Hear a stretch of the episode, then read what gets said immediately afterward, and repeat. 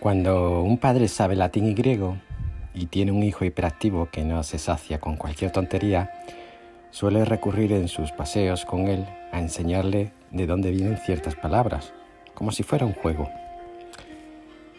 Recuerdo una muy especial por lo, por lo hermoso de lo que transmite. Recordar del latín re, que significa volver, y cordis, que es corazón, es volver a pasar por el corazón aquello que tenemos de atrás. Y no porque no vivamos en el tiempo una experiencia alargada de recuerdo de aquellos a los que quisimos o queremos aún todavía, sino porque de forma especial y de una manera más explícita volvemos a sentir palpitar nuestro ánimo con cada cosa y detalle de la vida de, aquellos que han hecho de nosotros lo que hoy somos. Por ejemplo, mi papá. Hoy Jesús, de una forma muy hermosa,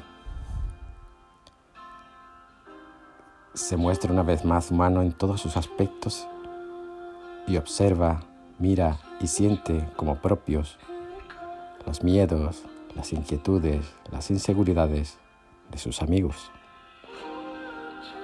Hoy, después de decirles que alguien lo traicionará y lo llevará a la muerte, de decirle a su mano derecha, Pedro y amigo íntimo, que él mismo lo negará delante de otros, después de decirles que había deseado tanto celebrar esta Pascua con ellos, en una experiencia con notas de despedida, intenta tranquilizarlos. Porque Jesús pasó por todo lo que tú o yo podríamos pasar o hemos pasado. Lloró la muerte de su amigo Lázaro. Fue tentado por el poder, por la vanidad, la soberbia, el mundo en todas sus formas.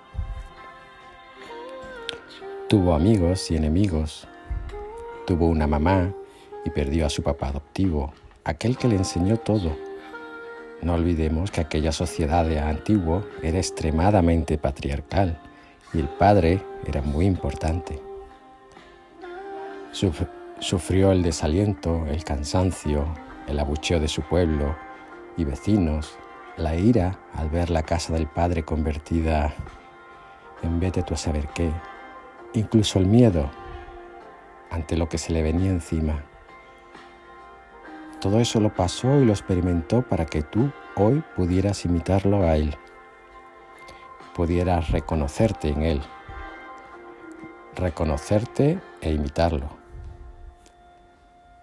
La vida es mucho más que unos cuantos años aquí en la tierra. La vida aquí es apenas un preámbulo de lo que viene con, el, con la muerte, con la muerte del cuerpo. Los cristianos creemos firmemente que nuestro existir no se acaba con la muerte, pues nuestra verdadera vida es la vida eterna.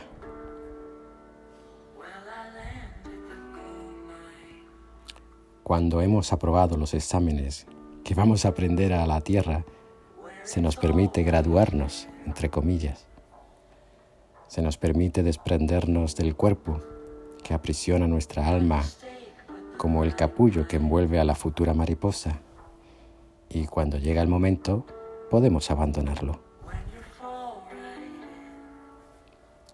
Entonces estamos libres de dolores, de temores y preocupaciones, libres como la mariposa para volver a casa de donde salimos para volver a Dios. Pero para llegar al cielo, a la presencia de Dios, al rostro infinito del amor, para vivir en la ciudad de la alegría, es necesario imitar a Cristo, recorrer su camino.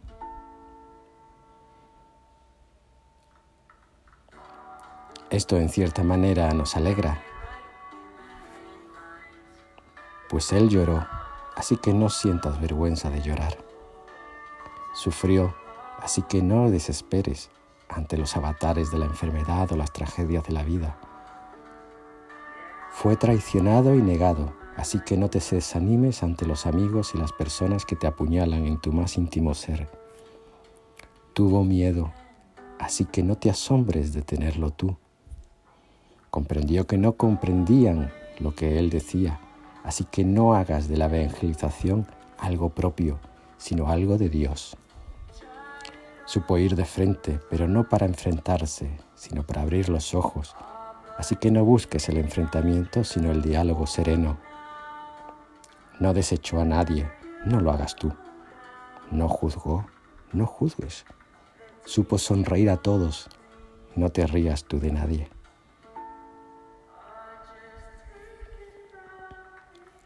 Él es el camino. Este es el camino. No tengas miedo de la hermosa humanidad que encierra tu persona. No tengas miedo de mostrar la verdadera belleza que atesoras dentro de ti. El aliento de Dios vivo, que te invita, te acompaña y enamora a vivir eternamente, comenzando a vivir aquí, aquí en el otro. Ánimo. Os quiero mucho.